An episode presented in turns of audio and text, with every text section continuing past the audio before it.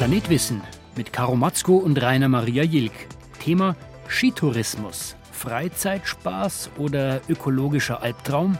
Gäste im Studio Professorin Ulrike Bröbstel-Heider von der Universität Wien und der Kulturgeograf Dr. Werner Betzing.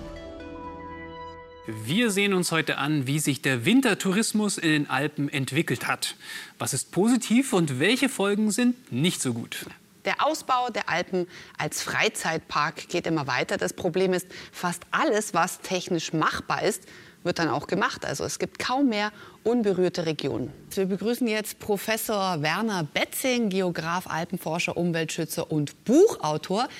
Herzlich willkommen, schön, dass Sie da sind. Äh, wir müssen mal ganz kurz anschauen, was Sie schon alles gemacht haben. Berufsleben als, als Religionslehrer in Berlin begonnen, äh, dann aber doch äh, Geografie studiert und, und dann eine gewisse Liebe für die Alpen entwickelt. Wie kam es dazu? Die Alpen haben mich als Wanderer fasziniert, als Bergwanderer, nicht als Kletterer. Und als Wanderer habe ich dann gesehen, wie die Alpen zusammengesetzt sind aus Puzzeln von Natur und von Kulturlandschaften. Mhm. Damit der Mensch in den Alpen überhaupt leben konnte, musste er die Alpen tiefgreifend ökologisch verändern. Das heißt, er musste die Wälder roden, um Wiesen, Weiden und Äcker anzulegen. Und das ist das Faszinierende am Alpenraum. Es ist nicht reine Natur, es ist dieses Ineinander, mosaikförmig von Naturelementen und von Kulturelementen. Und da kann man sehen, wenn der Mensch mit Respekt vor der Natur die Natur umwandelt, dann kann er Natur verändern und nutzen ohne sie zu zerstören. Und das war das, was mich fasziniert hat, was ich näher wissen wollte, wie funktioniert das. Mhm. Und jetzt sind wir beim Puzzle schon so weit, dass wir Heliskiing haben. In Deutschland und in Frankreich ist es zwar verboten, in Österreich nur eingeschränkt erlaubt. In der Schweiz hingegen gibt es 42 Gebirgslandeplätze. Ist da die Frage, ist die Schweiz nur ein Extrem oder ist es das, wo, wo die Reise hingeht? Nein. Das ist typisch für die Alpen. Die Alpen sind auf acht Staaten aufgeteilt. Jeder Staat hat in irgendeinem Bereich irgendeine Sonderregelung, mhm. hängt mit der Geschichte zusammen, mit der bestimmten Entwicklung. Das ist also nicht die Zukunft das sehe ich überhaupt nicht, sondern das ist halt dieses Puzzle von unterschiedlichen nationalen Rahmenbedingungen. Mhm. Jetzt sind ja wirklich immer mehr Menschen fasziniert von den Bergen. Jetzt auch wieder im Sommer. Der Sommertourismus ist richtig aufgeblüht. Ist es denn überhaupt möglich, diese riesige Masse an Touristen äh, zu bewältigen, ohne dass der Umwelt geschadet wird? Ich sage mal provokant, ja, das ist möglich. Man muss wissen, dass die Hälfte aller Gästebetten im Alpenraum in nur 5 Prozent aller Gemeinden sind. In nur etwa 300 Gemeinden haben wir die Hälfte der etwa 10 Millionen Gästebetten des Alpenraums. Eine wahnsinnige Konzentration. Und es ist klar, wenn die Menschen sich da so ballen, das geht nicht umweltverträglich. Wir brauchen einen dezentralen Tourismus. Und wenn die Menschen sich angemessen verhalten, umweltverträglich und sozialverträglich, dann passen sehr viele Menschen in den Alpenraum. Ich mache ganz bewusst Tourismus Werbung durch Wanderbücher für die piemontesischen Alpen. Mhm. Und da sind die Menschen, die Einheimischen, sind dankbar, wenn Menschen kommen zu ihnen, um dort zu wandern, weil sie sagen, der italienische Staat hat uns vergessen, kein Mensch interessiert sich für uns, wir sind abgehängt. Und jetzt kommen die Deutschen und wandern mit Begeisterung. Das ist toll. Und da kann man auch noch Gastfreundschaft erleben, die in den großen Tourismuszentren natürlich vollkommen äh, aus der Mode gekommen ist und auch gar nicht mehr geht. Ist es tatsächlich der Tourismus gewesen, der die Alpen so stark verändert hat? Nein. Ganz klar nein. Der Hauptfaktor ist die Verkehrserschließung der Alpen. Zuerst durch den Transitverkehr, dann aber auch dadurch, dass man Straßen quasi ins letzte Tal gebaut hat. Die zweite große Veränderung der Alpen ist die Verstädterung der großen Talböden, wo Städte wie Innsbruck oder Bozen oder Brixen unglaublich stark wachsen und in die Länge gehen. Und der dritte Faktor ist die gesamte mediale Vernetzung der Alpen mit der Außenwelt über Radio, Fernsehen, Internet, wo der letzte Bauernhof inzwischen an die Welt angeschlossen ist und nicht mehr wie früher ein Stück weit in Distanz zu Europa gewesen ist. Und dann kommt auch noch der Tourismus dazu, aber der Tourismus ist ein Faktor von mehreren und ich würde sagen, er ist nicht der wichtigste. Das Wichtigste ist die Verkehrserschließung. Aber der Tourismus war die Rettung aus der Armut für einige Alpentäler, aber keineswegs für alle Alpentäler.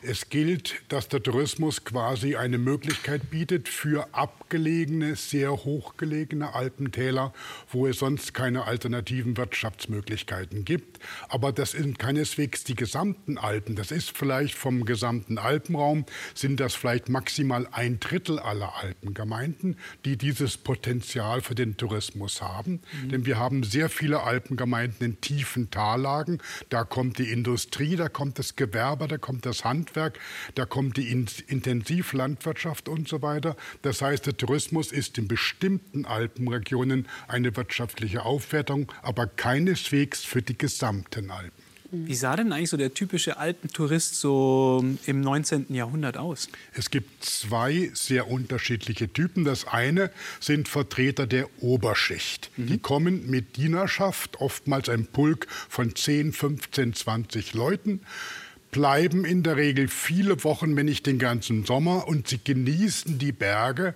im Frack und im Abendkleid von der Terrasse des Hotels mit einem Sektglas in der Hand. Damit kann ich mich identifizieren. Das würde dir gefallen, glaube ich. Ja. Die machen einige wenige Ausflüge mit der Bergbahn auf den Aussichtsgipfel, aber ansonsten führen sie ein städtisches Leben in den Grand Hotels, diesen großen mhm. Hotelpalasten, die damals um 1900 in großer Menge entstehen. Das ist die eine Schiene, wo der Tourismus sehr viel Geld vor Ort lässt. Mhm. Die andere Schiene sind die Alpenvereinsmitglieder, mhm. meistens Leute aus der Mittelschicht, aber auch teilweise sogar auch Arbeiter, die halt von Alpenvereinshütte zu Alpenvereinshütte auf den neu angelegten Alpenvereinswegen gehen und und auf diese Weise die Alpen landschaftlich mit körperlicher Aktivität wahrnehmen. Das bin dann eher ich. Schau, so hätten wir uns als Tourist fast nie getroffen. Ja, das mit der Dienerschaft Genau, wir sind auch räumlich getrennt. Das sind unterschiedliche Gebiete. Die hätten sich auch wahrscheinlich also wirklich kaum berührt. Ne? Genau. Und wann hat sich das dann geändert, dass, äh, dass es so ein Massentourismus wurde? Der, der, Sommermassentourismus fängt um 1955 an, der Wintermassentourismus fängt um 1965 an und die Triebkräfte dafür liegen nicht in den Alpen. Es ist das europäische Wirtschaftswunder, es die, sind die höheren Einkommen, die höheren Löhne, es ist die kürzere Arbeitszeit und ist vor allen Dingen der bezahlte Urlaub. Also alles Dinge, die praktisch weit außerhalb der Alpen liegen. Und dann kommt noch hinzu der Beginn der Konsumgesellschaft. Man konsumiert in der Freizeit modische Produkte, Produkte, die attraktiv sind, über die man sprechen kann. Und da gehören die Alpen vorne mit dazu. als da, Produkt? Als Produkt, weil sie halt dieses hohe Image haben, mhm. was sie 150 Jahre vorher aufgebaut haben. Das kommt dann in der Phase des Massentourismus zum Tragen. Und dann wollen die Millionen auch das machen, was in der Gartenlaube vorher für eine relativ kleine Schicht vorgelebt wurde. Und die Ski mussten ja auch erst mal erschwinglich sein, dass man sich überhaupt welche kaufen konnte. Oder hat man sich die geliehen früher? Nein, die hat man sich gekauft, aber das waren natürlich hohe Investitionen. Und das war am Anfang praktisch eine Sache, die halt nicht in die Breite ging und die erst langsam sich ausgeweitet hat mit den steigenden Kaufkraftlöhnen. Also wenn die Löhne nicht stark gestiegen mhm. wären in den 60er und 70er Jahren, hätte sich der Skitourismus nicht so entwickeln können. Sie haben ja 1977 äh, angefangen, äh, sich mit den Alpen genauer zu beschäftigen und auch mit der Veränderung in den Alpen. Gab es da irgendeinen Auslöser? Also Sie haben ja vorhin schon gesagt, Sie sind sehr gerne gewandert natürlich. Und, äh, aber gab es irgendeinen Auslöser, warum Sie gesagt haben, jetzt muss da möchte ich mehr? Aus, der Auslöser war dieser extreme räumliche Gegensatz. Ich bin im Piemont gewandert. Oben in den Bergen ziehen die Menschen sich zurück, geht alles kaputt, gehen Arbeitsplätze verloren, wandern die Menschen ab und man guckt runter in die Tiefebene und da liegt diese boomende Industriemetropole Turin in Sichtweise der Berge, die sich entsiedeln. Wahnsinnige soziale Gegensätze. Und das hat mich fasziniert. Ich habe gefragt, warum diese extremen Gegensätze auf kleinstem Raum, warum in den Alpen praktisch geht alles kaputt und unten boomt alles. Das hat mich unglaublich motiviert, dem nachzuspüren. Hat der Naturschutz äh, für Sie auch einen großen Stellenwert? Nein, und zwar ich bin ja ein großer Fan von den bäuerlichen Kulturlandschaften. Da hat der Mensch gezeigt, wie es möglich ist, in einer schwierigen, in einer bedrohlichen, in einer gefährlichen Natur von und mit der Natur zu leben, wenn man Natur auf eine angemessene Weise respektvoll behandelt. Und das finde ich das Faszinierendste. Ich habe das Gefühl, da können wir für heute ganz viel von lernen. Wie geht das, Natur zu nutzen, Natur zu verändern ohne sie zu zerstören. Und deswegen setze ich mich ein für den Erhalt einer dezentralen Kulturlandschaft, einem dezentralen Lebens- und Wirtschaftsraum Alpen und nicht entweder hier Naturschutz und da Tourismus total. Aber schauen wir uns mal die negativen Auswirkungen an, die auch der Wintertourismus hat auf die Alpen. Was ist da für Sie relevant? Für mich ist die wichtigste Auswirkung, dass die Einheimischen vom Wintertourismus immer mehr ausgeschlossen werden. Der Wintertourismus ist sehr äh, kapitalintensiv, es muss sehr viel investiert werden, sehr hohe Summen. Die Skigebiete werden immer größer, die Anlagen werden immer teurer, es muss künstlich beschneit werden. Wahnsinnige Investitionen und da steigen immer mehr fremde Gesellschaften ein und die Einheimischen sind immer weniger daran beteiligt, weil sie diese hohen Kosten nicht aufbringen können. Und wir haben heute oft die Situation, dass der Skitourismus in der Hand weniger Großbetriebe ist und dass die Mehrzahl der Einheimischen da im Prinzip davon ausgeschlossen ist und dass sie nur noch die negativen Konsequenzen des Skitourismus haben. Das heißt extrem viel Verkehr, extrem hohe Umweltbelastung, extrem hohe Kosten für Grundstücke und für Mieten, extrem hohe Lebenshaltungskosten extrem viel Stau, was die Leute unglaublich nervt. Das heißt, sie haben die negativen Auswirkungen, aber die positiven, von denen sie noch in den 60er und den 70er Jahren profitiert haben, die sind inzwischen weggefallen, weil der Tourismus sich so stark konzentriert hat. Das heißt, für die Menschen vor Ort, die Einheimischen, ähm, ist der Wintertourismus eigentlich gar nicht mehr so relevant, sondern Richtig. nur noch für die Investoren. Ja, so ist es.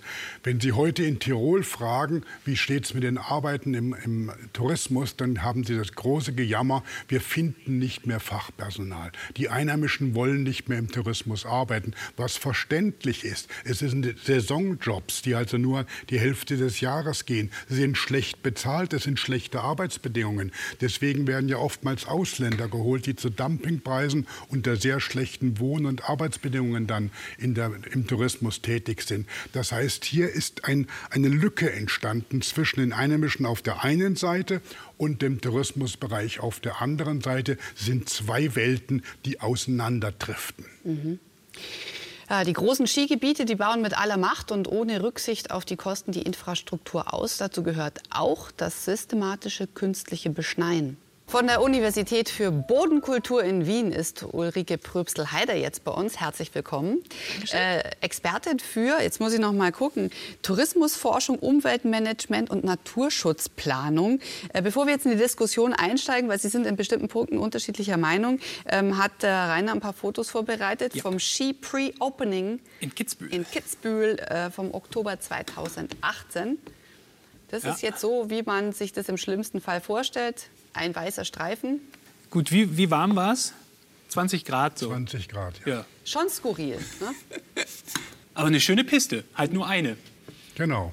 Ist das sowas hier schlecht? Macht sowas die Almwiesen zum Beispiel kaputt? Na, zunächst mal ist es eine miserable Werbung, nicht nur für den Ort, sondern natürlich auch für den Wintersport insgesamt. Von der Vegetation her, wenn sozusagen der Schnee ein paar Tage liegt und wieder abtaut, ist es kein Problem, weil in dem Augenblick, zu dem Zeitpunkt ja schon Vegetationsruhe herrscht und damit eigentlich das Spiel, das da aufgeführt wird, energetisch nicht lustig ist. Äh, man das Wasser später auch wieder oder vielleicht später gebraucht hätte. Ähm, von daher sicherlich nicht ideal, aber von der Vegetation her kein Thema. Mhm. Wobei man muss jetzt auch sagen, 2018 äh, war es Schnee aus einem Lager. Ein Schneelager. Ich wusste auch nicht, dass es sowas gibt. Ist es dann eine Lagerhalle, die gekühlt wird oder ist es unterirdisch? Und, äh Nein, das ist ebenerdig und da wird dann in der Regel Sägemehl äh, oder Isolierplatten aufgetragen, um so ein Depot zu haben.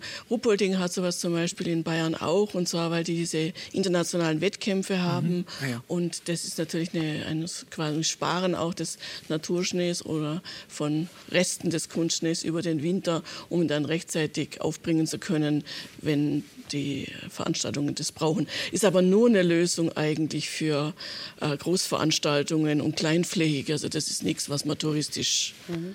Aber ist es notwendig, dass so viel technisch äh, gemacht wird, damit der Skizirkus stattfinden kann? Ja, wir reden so ein bisschen, Sie haben das in Ihrer Einleitung so ein bisschen gesagt, der Standby-Tourist. Ja? Jederzeit auf Knopfdruck, fahren wir oder fahren wir nicht? Mhm. Äh, die Buchungszeiträume werden immer kürzer. Sie wollen dann auf Knopfdruck drei Tage fahren können.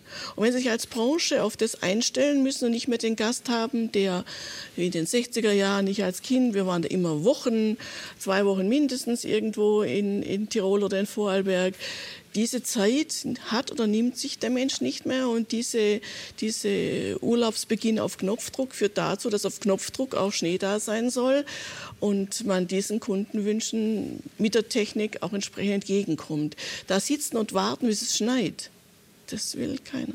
Aber ist es ja früher so, hat man so gebucht, auch längerfristig für einen längeren Zeitraum und musste dann die Gegebenheiten so nehmen, genau. wie sie kommen. Ganz Wenn genau. ich jetzt einen Winterurlaub plane mit Skikurs natürlich, dann möchte ich davon ausgehen, dass dann auch zu dem Zeitpunkt äh, Schnee da ist. Genau. Das heißt, ähm, muss alles technisch, was machbar ist, wirklich auch gemacht werden?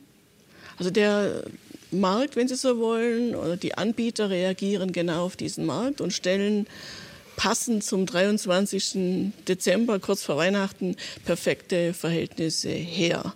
So gut sie können und so gut sie das die nächtlichen Temperaturen zulassen. Und da muss man schon das Zusammenspiel sozusagen des Verhaltens der Gäste, der Erwartungshaltung sehen und die Reaktion darauf, äh, zu sagen, okay, wenn wir nur so unser Geld verdienen können, dann machen wir das eben entsprechend. Deswegen auch diesen hohen Beschneiungsgrad mittlerweile. Ja. Das ist für mich die typische Konsumgesellschaft, wo der, wo der Konsument sagt, ich möchte alles jetzt sofort und noch zum Schnäppchenpreis.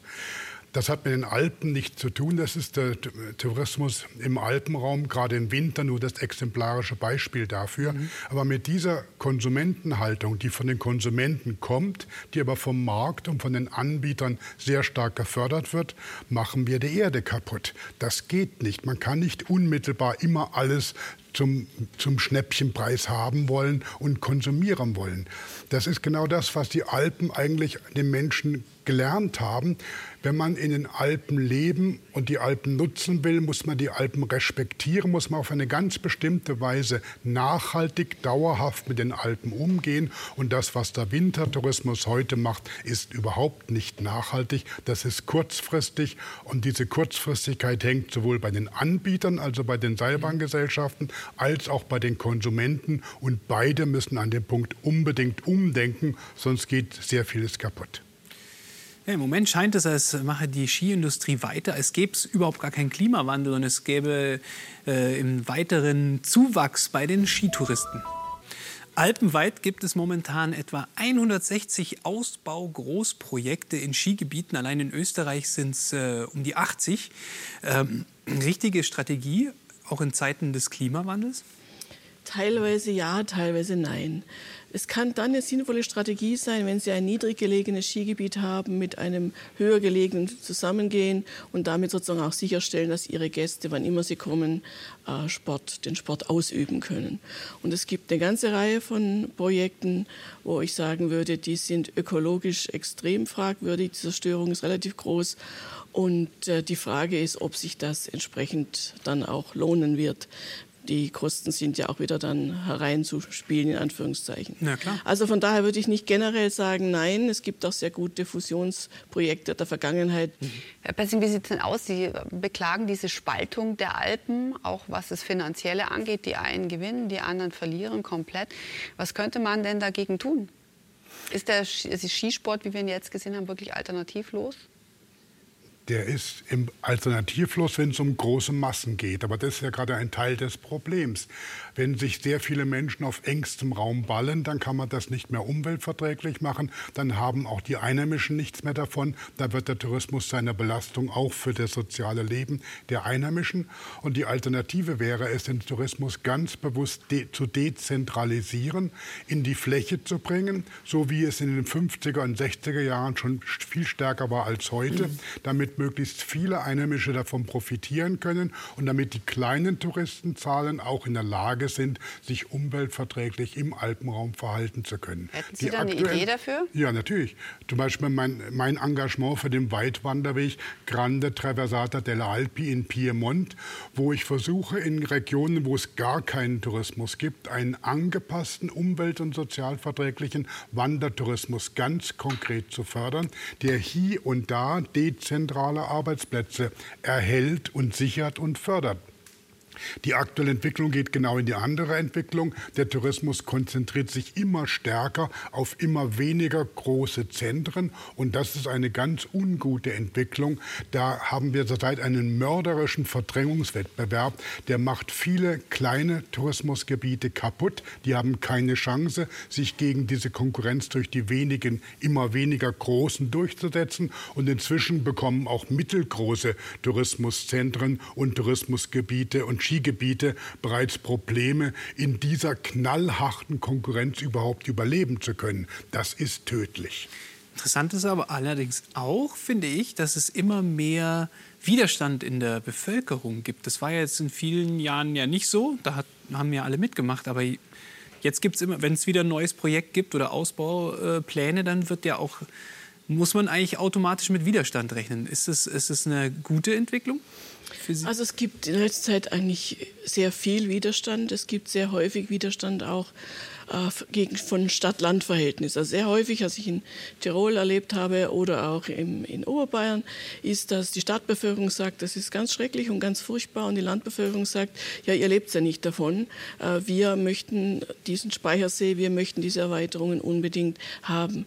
Ich habe auch überlegt, erlebt, dass die Großbetriebe, die Sie jetzt gerade so kritisiert haben, dass die zum Teil diejenigen sind, die jetzt die Frontrunner sind äh, in Sachen Umweltverträglichkeit, Photovoltaik, äh, die äh, Kunstschnee zum Nulltarif produzieren, weil sie gelernt haben, die Technik so auszunutzen, dass sie praktisch das Wasser raufpumpen und es dann äh, Strom macht ganzjährig, um dann in den Winter sozusagen ein Guthaben mhm. zu haben, was die Elektrizität angeht, die ökologische Auditierung, Zertifizierung durchführen, die auch Mitarbeiter mit einschließen, die Ganzjahresarbeitsplätze schaffen. Also die Großen haben eigentlich jetzt auch sozusagen die finanziellen Möglichkeiten. Nachzudenken, wie eine Maximierung der Ökologie auf der Piste geht, äh, wie man entsprechend auch in der Elektrizität Vorsorge treibt und so weiter. Also von daher würde ich sagen, so ganz kann ich es nicht unterschreiben, weil da durchaus auch verschiedene Entwicklungen zu beobachten sind. Weil die Kleinen das halt einfach nicht leisten können wahrscheinlich, oder finanziell? Das ist ja, natürlich, aber das ist der rein technische Umweltschutz. Mhm. dieser rein technische Umweltschutz greift für mich viel zu kurz, weil die Skigebiete sind heute im Prinzip künstliche Landschaften. Es sind großstädtische Freizeitparks und ich sage mal ganz provokant, dass da erlebt man die Alpen nicht mehr. Die Alpen sind immer deswegen so faszinierend, weil sie auf der einen Seite bedrohlich sind, auf der anderen Seite den Menschen mhm. viele Möglichkeiten bieten. Und dieser Widerspruch, den muss man aushalten. In den Skigebieten erlebt man die Alpen nur noch als Konsument ganz bequem von der allerbequemsten Seite. Da fehlt das Element der Bedrohlichkeit. Und deswegen sind die Skigebiete für mich eigentlich gar mhm. nicht in den Alpen. Sie liegen per Zufall am Hang, aber mit den, haben mit den Alpen eigentlich eigentlich nicht Ja, die Menschen sind halt auch verschieden. Was die Menschen suchen, ist nicht dasselbe. Und da gibt es solche wie Sie, die machen ungefähr ein Drittel der Bevölkerung aus, die sagen, Naturerlebnis, Landschaftserlebnis, Kultur, Kulinarik, das ist mir ganz wichtig. Und da gibt es einen ganz großen Anteil, das sind vor allem junge Leute, viele junge Leute, die den Spaßfaktor des Sport, die Herausforderung sehen und die viel zu wenig die Bedrohlichkeit auch beachten. Das merkt man dann bei den Rettungseinsätzen. Äh, ja, genau. ja, Rett, äh, auseinandersetzen.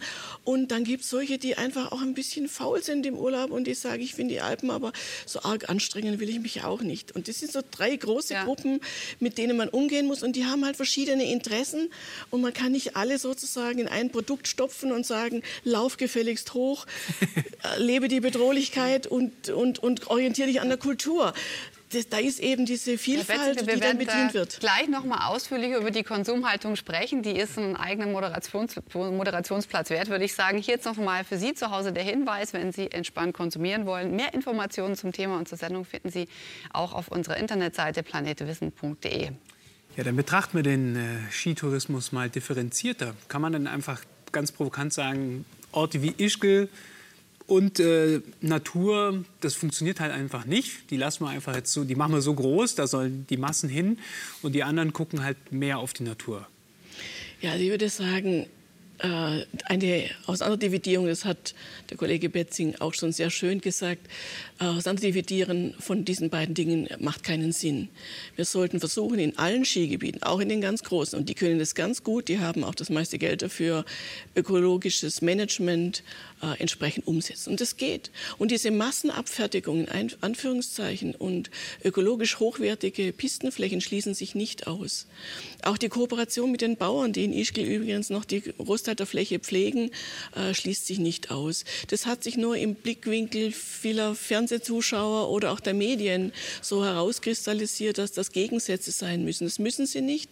Die können gut miteinander kooperieren und ich kann auch ein großes Skibetrieb umweltverträglich managen. Es kommt hauptsächlich auf, den, auf die Sommernutzung an, wie ich im Sommer die mit der Masse Mensch bzw. mit der Bewirtschaftung umgehe. Professor Betzing hat ja gesagt, aber das, ähm, für manche Orte dividiert sich das ziemlich auseinander. Da fühlen sich auch die Einheimischen abgehängt. Jetzt schauen wir uns doch noch mal diese Verkehrsströme auch an. Ja? Also ja. da wirklich das, ähm, ich meine, äh, Österreich macht auch zu jetzt zu Urlaubszeiten so manche Straße einfach zu, Dicht. weil die Einheimischen nicht mal mehr zu ihrem Supermarkt kommen. Ja. Wie kann man diese Ströme besser leiten? Also hier sind die Antworten eigentlich im Bereich der öffentlichen Verkehrsmittel zu suchen oder der Anreise mit Bussen. Die bisherige Pkw-Nutzer, und da sind die Deutschen und die Österreicher Spitzenreiter, die auf ihr Auto nicht verzichten wollen. Ganz anders in Italien. Viele Italiener haben keine großen Autos, keinen SUV, der da irgendwo im 18. Wiener Bezirk steht, sondern die haben äh, oft kleine Autos, stadttaugliche Autos, in die die Familie mit Skiern nicht reinpasst. Und so konnten wir in Studien zum Beispiel zeigen, dass in Südtirol sehr viel mehr der italienischen Gäste mit dem Zug anreist. Und was Südtirol auch sehr geschickt gemacht hat, die Verbindungen von der Bahn auf äh, so Bergstationen sind höhengleich. Ich kann also praktisch vom Zug aussteigen, ohne Straße, ohne Querung, gehe ich direkt ständig den Lift einsteigen. Und mit diesen Maßnahmen haben sie in Teilen extreme äh, Anteile von der Straße auf die Schiene verlagert, weil es einfach sicher und schön ist, mit dem Kind aus der Bahn auszusteigen und du musst keine Angst haben und es kann direkt in die Gondel einsteigen. Mhm. Äh, mit diesen Entwicklungen, aber da sind wir in Österreich und äh, auch in Deutschland weit weg. Ist eher noch der Kampf, dass Bahnlinien erhalten bleiben oder wie in Schladming einfach weit weg sind vom Skigebiet. Mhm. Und wenn du das weißt, mit der Familie anreist, dann sagst du als Mutter also vielleicht doch lieber das Auto. Das dauert dann doch, ist zu, ist zu kompliziert am Ende des Tages. Es, ist, es, es geht immer um die letzten Kilometer, genau. so die Touristen, da reden wir von der Last Mile, das ist das eine. Und dann auch der Wechsel zwischen Skigebieten, die die Südtiroler auch mit dem Zug möglich machen. Und das ist natürlich ein, ein Extra, wo man dann sagen Skischaukel und Zurückfahren mit dem Zug miteinander verbinden kann. Und die Anreise der Gäste aus, aus Norddeutschland oder aus Holland, die, die viel haben, ist damit auch sehr viel verträglicher möglich. Und die, die leben uns eigentlich vor, wo wir hin müssten und äh, im Augenblick aber noch weit davon weg sind, auch im Kopf. Also auch der, trotz guter Möglichkeiten, die die österreichische Bahn AG versucht mit Apps das attraktiver zu machen, die Koppelung mhm. verschiedener Verkehrsmittel und so weiter. Aber die Wege sind da noch weit, vor allen Dingen in der Einstellung der Skifahrer. Wahrscheinlich müssten wir die, die Lift-Tickets billiger machen, wenn man mit der Bahn anreist. Das gibt schon. Gibt's das, das, das gibt schon. Ja. Das gibt schon ganz viel. Also auch, wenn Sie in Versuchung kommen von München aus, ja, Garmisch macht das schon. Aber das nützen hauptsächlich, wir haben es nachgeforscht, es nützen hauptsächlich junge Leute, Snowboarder, die ja. rechnen müssen. Klar. Der Rest nicht. Ich würde jetzt mal ganz persönlich wissen, wie kann ich als Tourist, als Touristin jetzt alles richtig machen? Skifahren ja, nein, ähm, Berge ja, nein. Der zentrale Punkt ist, die Alpen sind eine faszinierende Landschaft und der Mensch muss Natur erleben. Er muss Natur- und Kulturlandschaften erleben. Das heißt, der Gedanke, lieber zu Hause zu bleiben, das wäre umweltverträglicher, ist ein absurder Gedanke. Der Mensch ist Teil der Natur, aber auch Gegenteil der Natur und der braucht den direkten Kontakt mit der freien Landschaft. Das ist ganz notwendig, damit er sich wohlfühlen kann. Und deswegen gibt es keine Alternativen, etwa nicht in die Alpen zu fahren fahren. Und da gibt es, denke ich, Möglichkeit, viele Möglichkeiten. Die erste wäre, nicht ein Konsumprodukt zu kaufen von der Stange, was in Massenform angeboten wird, mhm. sondern sich selber zu suchen, wo möchte ich hin, sich selber Orte zu suchen, die nicht auf den Werbeblättern ganz vorne stehen. Und da gibt es im Alpenraum aber tausende von Orten, die man entdecken kann und wo man selbst Erlebnisse machen kann. Wo man vielleicht auch mit dem Zug hinfahren kann. Das ja? auch, ja. ja. Wäre denn jetzt sowas wie ein Bergsteigerdorf auch für den Wintertourismus zu denken? Die Bergsteigerdörfer haben sich sich äh, auf, in ihre Kriterien hineingeschrieben, dass sie keine klassischen Wintersportorte sein wollen im Sinne von Skifahren, Beschneiung und so weiter. Äh, ich würde, mein Plädoyer wäre, bitte äh, in, in der Region bleiben. Je weniger weit die Anreise, desto besser. Die Anreise macht 80 Prozent aus. Da können Sie den 20 Prozent gar nicht so viel Schlimmes machen, in Anführungszeichen. Also von daher ganz, ganz wichtig, in der Region bleiben, in die Skigebiete hineinfahren, unbedingt Skifahren, Gesundheitsaspekte, draußen sein, Bewegung, insbesondere für Kinder, ganz, ganz wichtig. Und von daher wäre mein Plädoyer auf jeden Fall weiter Skifahren. Und man kann sich ja entsprechende Skiorte, die zertifiziert sind, die entsprechenden Hotels raussuchen. Es gibt die Kette der Bio-Hotels, der Natur Idyll-Hotels, die alle zertifiziert sind und die entsprechend auch dafür sorgen, dass der ökologische Fußabdruck so klein wie möglich ist.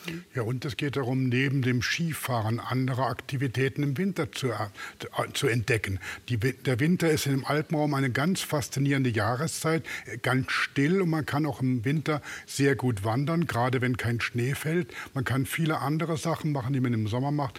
Der Winter ist durchaus eine sehr attraktive Jahreszeit, auch ohne Skifahren. Skifahren. Und das gilt es überhaupt zu entdecken und wahrzunehmen. Vielleicht einfach mal wieder eine richtig schöne Schneeballschlacht. Ha? Das Aber wenn kein doch. Schnee da ist? Ach, dann werfe ich halt mit Steinen nach dir. Also ich sage erstmal vielen herzlichen Dank Ihnen fürs Zuschauen.